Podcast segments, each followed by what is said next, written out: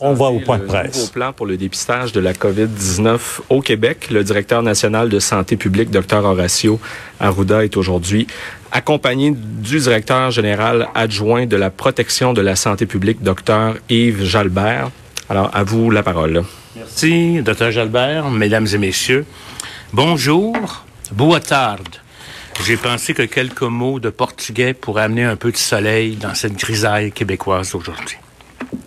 Je suis en compagnie du Dr Yves Jalbert, qui est le directeur de la protection de la santé publique au ministère de la Santé et des Services sociaux du Québec, poste que j'occupais juste avant de devenir directeur national, donc je suis content qu'il soit parmi nous. Le Dr Jalbert est aussi celui qui est en charge de la stratégie de dépistage de la santé publique, en même temps, bien entendu, que tous nos collègues du réseau et les directions qui s'occupent aussi du diagnostic et du traitement des euh, patients atteints de COVID-19. Aujourd'hui, on veut vous présenter notre plan, euh, notre stratégie de dépistage en lien avec le déconfinement qui est graduel et ce qu'on appelle dans notre jargon notre plan de diagnostic populationnel. Ça va nous permettre, en termes de santé publique, de porter un diagnostic plus précis sur ce qui se passe actuellement. Puis, en gros, en somme, ça veut dire qu'on va mettre en place un plan de dépistage plus massif dans la euh, communauté, dans les régions particulièrement qui sont très touchées. Comme l'a dit le premier ministre hier, notre plan inclut euh, six critères qui sont énoncés par l'OMS et plusieurs organisations de santé publique, dont un est, bien entendu, notre capacité de tester, d'enquêter et d'isoler, d'intervenir auprès des cas et des contacts dans les situations euh, différentes. C'est ce que font les équipes de santé publique depuis le début. Et en date d'hier, on a eu 220 000 tests qui ont été faits. On teste pour trouver les cas positifs, identifier leurs contacts, remonter la chaîne de transmission et on isole les personnes atteintes et on pour éviter de propager le virus, c'est l'approche qu'on appelle de rechercher, investiguer, contenir. Dans les dernières semaines, on s'est concentré beaucoup sur les milieux de soins. C'était là aussi où il y avait euh, des problématiques. On a beaucoup testé dans les CHSLD, dans les hôpitaux, les patients autant que le personnel de la santé. Puis ça, on va continuer ça euh, comme tel. C'est une approche qui doit être là. On doit dire que cette approche a été, euh, je vous dirais, rentable en termes d'efficience, parce que quand on teste dans une population où il n'y a pas beaucoup de cas, on a ce qu'on appelle des taux de positivité très faibles. C'est-à-dire, si on est à 0, 2, 5% ça veut dire que notre test cible pas les bonnes populations. Depuis un bon bout, on est à 16% à peu près, entre 15, 16, 17% ce qui veut dire que les tests ont été utilisés pour les bonnes populations. En ce moment, on effectue 6 000 tests par jour. Je veux faire une précision. Il y a des gens qui sont testés deux fois, donc ça explique que le nombre de personnes testées peut ne pas nécessairement correspondre au nombre de tests effectués, parce que dans certaines situations, il faut faire deux tests, soit parce que pour savoir si les gens sont devenus négatifs ou s'ils peuvent rentrer euh, comme tel, toutes sortes d'indications particulières. Maintenant, pour accompagner le déconfinement graduel, on met en place un nouveau plan de diagnostic très agressif qui a débuté ce matin à Montréal, notamment euh, sur la, euh, la partie nord-est de Montréal. On va beaucoup augmenter la quantité de tests qui est effectuée chaque jour. On va monter la puissance à partir d'aujourd'hui. Puis on a un objectif de faire 14 000 tests d'ici euh, à la fin de la semaine prochaine et de maintenir ce flot-là au courant des prochaines semaines. On a une réserve, une capacité de 7000 tests par jour pour continuer à tester les patients hospitalisés, les résidents des milieux de soins, le personnel de la santé, les gens dans les milieux de vie ou loge des personnes âgées nos sages. Puis, pour le déconfinement, on a une réserve d'une capacité de 6000 tests pour les personnes symptomatiques dans la population en général. Puis on va porter, bien entendu, une attention particulière aux endroits où on va ouvrir, comme les écoles, les services de garde, les usines, la construction, et aussi les premiers répondants de sécurité publique comme les policiers, les pompiers et les autres travailleurs des services essentiels. On va se garder une réserve d'un millier de tests pour intervenir rapidement en cas d'une éclosion particulière dans un certain milieu ou de toute autre situation particulière.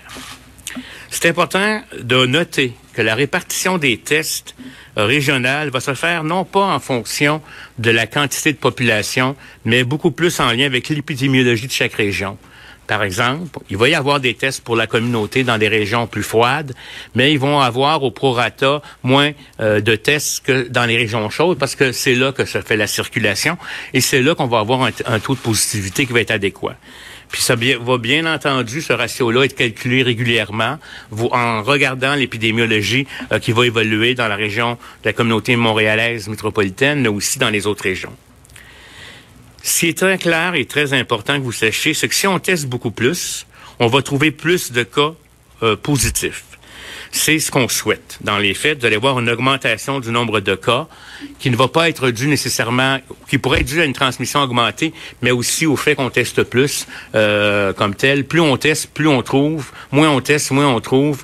Plus il y a de gens qui circulent dans la population qui sont pas nécessairement diagnostiqués. On veut trouver des cas positifs. On veut enquêter autour de ces cas-là pour remonter encore la chaîne de transmission, puis isoler les personnes susceptibles de transmettre le virus en effectuant près de 15, 100 000 tests par semaine, avec tout ce que ça comporte comme défi de ressources humaines, de saisie de données, de manipulation laboratoire et ensuite de suivi de, épidémiologique, ça va être du jamais vu. On ne sera jamais parfait dès les premiers jours, c'est clair, parce qu'il va y avoir euh, une machine à, à roder, des délais peut-être dans la transmission des informations, mais on va devoir s'ajuster constamment, mais on est confiant d'y arriver en fonction des scénarios et des discussions qu'on a eues avec nos directions de santé publique et les différentes euh, organisations. Avant de passer la parole au docteur Jardin, qui va vous expliquer plus en détail, notamment quels sont les groupes qui sont visés et notamment aussi quelles sont les modalités qui vont être faites, je vais revenir sur les statistiques qu'on vous donne à chaque jour. On va faire une pause aujourd'hui parce qu'on est en train de faire la révision du mois d'avril. Vous savez, c'est un peu comme un magasin qui ferme une journée pour faire son inventaire, pour réajuster ce que j'appellerais euh, les chiffres. On va faire cet exercice à chaque premier du mois. Ce que ça veut dire, c'est on veut faire euh, cette révision pour être capable d'avoir les données les plus valides et les plus précises. Dans un système, par exemple, quand on vous donne des décès qu'on va vous donner à chaque jour, c'est le, le nombre de, cas qui sont rentrés la veille dans le système. Si on vous dit, euh, il est rentré euh, hier, on a eu 45 décès, c'est souvent des décès pas nécessairement la totalité des décès de la journée. Il y en a qui vont rentrer demain ou après-demain, mais il y a des cas qui ont été quelques jours antérieurement là dans, dans le système. Ce que ça veut dire, c'est que ça change pas le nombre euh, total de décès, mais ça peut changer la courbe des décès parce que un décès qui est rapporté une journée, mais qui n'est pas arrivé cette journée-là, peut être arrivé quatre, cinq jours plus tôt. Comme par exemple, aujourd'hui, là, si je essaye de vous dire, pour les maladies la déclaration obligatoire, qui sont les maladies qu'on fait toujours, à la fin du mois de, mars, on attend trois mois pour recevoir les nouveaux cas qui peuvent apparaître plus tard, revalider les cas, ceux qui sont confirmés, non confirmés, etc. Donc, le rapport officiel euh, a des chiffres qui sont différents des chiffres cumulés euh, de façon euh, journalière. Ce que ça veut dire, donc, dans le fond, on va le faire à chaque début du mois, donc on va le faire comme tel. Par exemple, aujourd'hui, il y a 163 décès de plus. Mais les 163 décès de plus, il faut pas s'alarmer, ce ne sont pas des décès qui sont survenus hier, mais c'est des décès qui remontent aussi loin qu'au mois d'avril, mais qui ont fini par être saisis dans nos systèmes seulement hier. Vous allez voir avec le tableau qu'on va vous présenter depuis les dix derniers jours, on est environ sur un plateau de 85 décès par jour ça baisse pas, mais ça augmente pas non plus comme tel. Donc, ce que je voulais vous dire, c'est que euh, euh, vous allez voir que maintenant, à partir de maintenant, à tous les mois, on va publier euh, des données qui vont être les données qu'on appelle validées pour le mois, le mois, le mois dernier, et ça va donner des différences par rapport à ce qu'on vous présente. Donc, ça, c'est ce qui est important que je voulais vous dire aujourd'hui par rapport aux données. Puis, si vous voulez, dans la période de questions tantôt, je pourrais vous donner le nombre d'hospitalisés les mêmes chiffres qu'on vous donne habituellement pour la journée d'hier. Je vais maintenant céder la parole au docteur Jalbert qui va vous donner un peu plus d'informations techniques sur le comment euh, ce dépistage massif va être exécuté et quelles sont les attentes qu'on a envers la population. Merci, docteur Arruda. Bonjour à tous. Donc, pour notre stratégie d'utilisation des tests dans les prochaines semaines, il euh, faut dire, euh, première des choses, que ça va être dès le 4 mai, donc dès lundi, que les personnes qui ont des symptômes de la COVID-19 euh, vont pouvoir téléphoner. Il y a une ligne euh, dédiée qui va vous être communiquée, là, qui, va être rendue publique. Euh, donc, dès lundi, les gens vont pouvoir appeler à ce numéro et à partir de là, ils, vont, les gens vont être référés à un centre désigné de dépistage, qu'on appelle les CDD, qui sont déjà installés, connus, ou s'il y a lieu à une clinique désignée d'évaluation. Alors, on fait une allocation régionale du nombre d'analyses qui peuvent être réalisées dans une journée. Et à partir de là, les CDD vont fournir un nombre de plages disponibles dans les 24 heures. Alors, les gens qui appellent, on s'attend à ce qu'ils soient dans un CDD, qu'ils aient leur rendez-vous dans les 24 heures. Donc ça, ça va offrir vraiment un accès rapide au test et les résultats vont être communiqués comme maintenant par une infirmière ou un médecin. Euh, pour les demandes qui ne pourraient pas trouver un rendez-vous dans les 24 heures en CDD, à ce moment-là, ils pourraient, les gens, être référés dans un CDE. Euh, et les CDE sont en relation avec les directions de santé publique euh, et... Euh, Albert, juste pour faire compréhension, CDD puis CDE, c'est un acronyme que les journalistes ne connaissent pas et je comprends très bien, moi moi. Centre, centre désigné de dépistage pour CDD. Centre désigné d'évaluation pour CDE. Je m'excuse si je les ai pas appelés au, au long. Euh, un dépiste et l'autre euh, fait de l'évaluation du cas.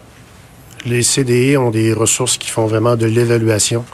Euh, donc, un CDD, en général, on se présente là pour avoir un dépistage point. Il n'y a pas nécessairement d'évaluation. Donc, les CDE qui vont recevoir les gens qui appellent, mais pour lesquels on ne peut pas fournir un rendez-vous dans les 24 heures dans un CDD, ils vont avoir une évaluation. Et à ce moment-là, les CDE, au besoin, vont rentrer en contact avec les directions de santé publique pour faire le suivi. Euh, puis là, il y a des, des, gestions de, de cas d'éclosion des enquêtes, etc., qui peuvent être faites à partir des CDE. Euh, et les, euh, ces centres-là aussi vont s'occuper de, de, de, de, faire la déclaration des maladies à déclaration obligatoire aux directions de santé publique. Que ce soit en CDD ou en CDE, il y a des conseils quant aux mesures de prévention, d'isolement et de gestion des contacts étroits qui vont pouvoir être prodigués aux patients. Euh, on a, avec tout ça, une, euh, on, a, on a fait une révision des priorités du dépistage. En fait, on avait une liste de priorités qu'on a maintenant convertie en liste de groupes. Les priorités vont se déterminer selon ce que l'on euh, met en place au niveau opérationnel. Alors, on parle désormais de groupes. Euh, je résume parce que là, c'est assez technique. Euh, il y a le groupe 1. Ça, ce sont les patients symptomatiques hospitalisés ou qui nécessitent des soins réguliers en milieu hospitalier.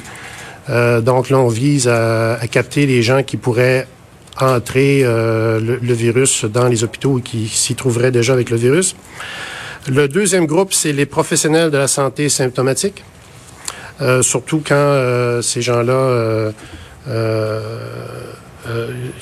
en fait, leur absence pourrait causer un bris de service, puis on veut être sûr de leur, de leur statut. Euh, le troisième groupe, les usagers et le personnel dans les milieux d'hébergement tels que les CHSLD, les RPA et les RIRTF. Là, je, sur les acronymes, euh, je ne sais pas si ça va, on pourra, on pourra revenir là-dessus. Donc, c'est les, les, ouais, les endroits d'hébergement pour les personnes âgées et, et, et de soins chroniques. Donc, euh, dès qu'il y a un nouveau cas positif qui s'identifie là, on peut faire des analyses et tout ça. C'est une catégorie qui existe déjà. Le groupe 4, c'est là où on a un gros changement qui va interpeller beaucoup notre capacité de, de contrôler l'épidémie au Québec. Le groupe 4, ce sont les personnes symptomatiques de toutes les communautés. Donc ça, c'est le point important. C'est beaucoup sur ces gens-là qu'on va se concentrer, qu'on va faire des efforts particuliers dans les prochaines semaines. Euh, et ça inclut les milieux en réouverture, donc euh, les gens, par exemple, qui retournent en école, en milieu de garde, en manufacture, etc. Le groupe 5, euh, ça aussi, ça n'a pas changé. Les premiers répondants aux travailleurs du système de santé publique, c'est les gens qui, qui fournissent des services jugés critiques ou essentiels. Et finalement, G6, euh, l'autre groupe qui concerne beaucoup les directions de santé publique, on parle ici des contacts des, des, des cas confirmés. Euh, ça, c'est une stratégie très importante si on veut euh, intervenir sur notre situation épidémique au Québec, c'est qu'au-delà d'aller capter les gens qui sont symptomatiques et de les, euh, de les tester, il faut aussi s'intéresser à leurs contacts étroits et remonter des chaînes de transmission pour intervenir.